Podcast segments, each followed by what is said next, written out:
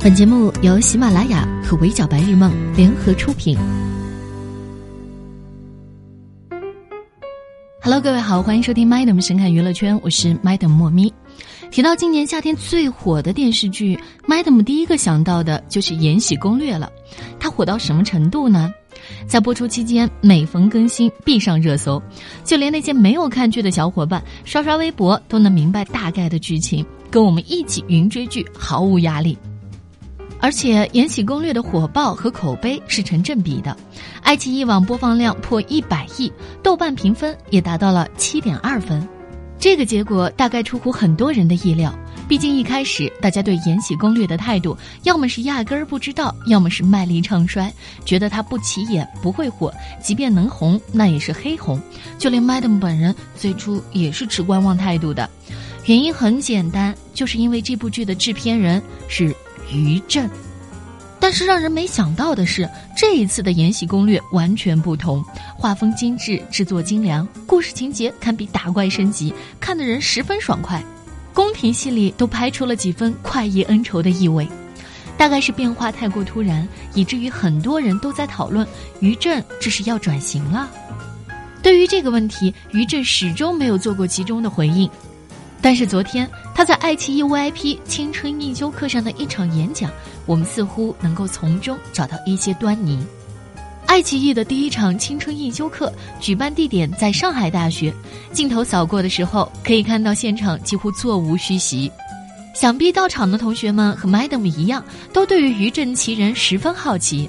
我也同样相信，看过这场演讲的人都会一改之前对于于震的偏见。我甚至想要发自内心的赞叹于震老师真乃妙人啊！于震不是不知道他的很多作品差评很多，甚至在现场直接说特别不喜欢《云中歌》那部戏。当年《云中歌》播出之后，大家都被剧中的鹦鹉配色震惊，各种吐槽的声音出来。他承认在那一次的失败，也就是更看重这一次《延禧攻略》的逆袭。他说：“《延禧攻略》做完了，我已经不喜欢我以前做的所有的戏了。”这种喜欢很大一部分原因在于他为这部作品付出的实在太多。很多人戏称《延禧攻略》应该叫做《非遗攻略》，于震表示了认同，并说这才是他的真姓名。《延禧攻略》原本最受好评的一点，就是大家发现于震的审美终于告别了让人窒息的阿宝色和荧光色，变成了高级感十足的莫兰迪色。但这一次，于震自己出面解释，延禧的色调其实是学习了中国古画当中的配色。为此，他大量的翻阅了古画和书籍，看完了《红楼梦》全版，才琢磨出了这一次的色调。除了真正的传统中国色外，剧中还蕴含了大量的非遗文化元素。帝后服饰上的缂丝和刺绣，荣膺小天使头上的绒花，高贵妃爱唱的昆曲，让贵妃背后开花的打树花，这些实打实的非物质文化遗产，就巧妙地穿插在《延禧攻略》的布景和道具里。随着《延禧攻略》的火爆，越来越多的观众因为追剧而对非遗文化有了更多的了解，而于震本人除了对此感到开心之外，更化身为非遗文化野生宣传大使，在包括但不限于微博的各种场合卖力的吆喝了起来。看得出来，于震是发自内心的想让这些老祖宗的老物件儿能被更多的年轻人看到。他甚至在演讲现场喊话台下的大学生们。买不起没关系，但我们至少应该多发一些微博、朋友圈之类的来宣传这些匠人的手艺。于震这场青春英修课其实上的有模有样，他很配合主持人，对现场同学们的提问也都耐心解答。在演讲内容的后半部分，他真的讲了很多道理，对学生们循循善诱。不过我听着听着，从他的演讲里也隐约窥见了于震的前半生。于震其人是我国内地最具知名度的编剧兼制作人之一，但他的名字从来也不曾脱离诸多争议。很显然，他本人是乐于此的。他甚至在接受《南方人物周刊》的记者采访时表示：“有人骂你是好事，可怕的是没人议论你。”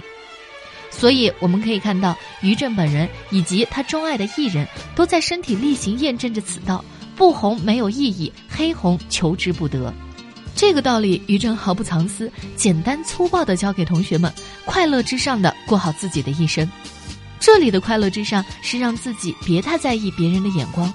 他说：“如果你今天不快乐，你就少了一天快乐的日子。人的一生就三万多天，你少不起的。只要你问心无愧，外界做出的任何的东西都不重要，不要在意别人看你的眼光，日子是自己过的。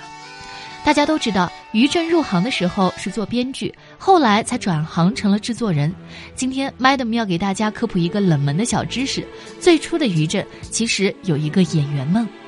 他的梦想与父母对他的期待截然不同。于震在接受人物采访时提起过自己的父亲，这是一位强壮威猛、喜欢篮球、足球、骑着摩托车横冲直撞、爱好一切彰显男性力量的运动的再传统不过的中式父亲。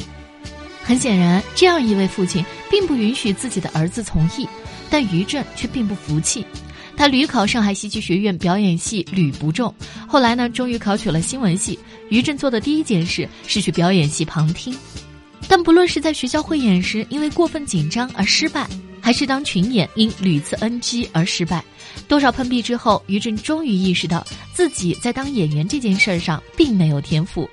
往后的事情就被越来越多的人熟知了。于震入行做了编剧，写过正剧，写过雷剧，现在又开始潜心好好创作，弯路没少走，但是每一次都在打破原有的自己。所以他会这样告诫年轻人：人生就是要不断的打破常规，选择进步。想想也是，走什么样的路才是对的呢？我们都不知道，但只要确保自己在进步，就总会有希望。就像当主持人问于震：“你希望新生们做《延禧攻略》里哪个角色的时候，于震毫不犹豫回答了魏璎珞，因为这个姑娘当真无所畏惧，勇往直前。在剧中，魏璎珞被贬进过星者库，但人家出来以后照样继续升级打怪，还是妥妥的王者。于震是希望年轻人可以像魏璎珞一样，不怕错，不怕输，过开心的年轻生活，先把青春挥洒掉。”这番话对 Madam 触动很大，这可能就是于震在演讲的时候最想告诉大家的东西，那就是在保有善良的前提下，勇敢的做自己，甭管别人如何议论，自己问心无愧就好了。就像《延禧攻略》快播完的时候，他自己在微博上说的那样：“感谢老天让我半生任性，下半场我会努力让一切做得更好。”他把自己的故事和心路历程讲给我们，也试图告诉每一个有可能听到这场演讲的人这个道理：人活一辈子，首先应当听从自己内心的声音。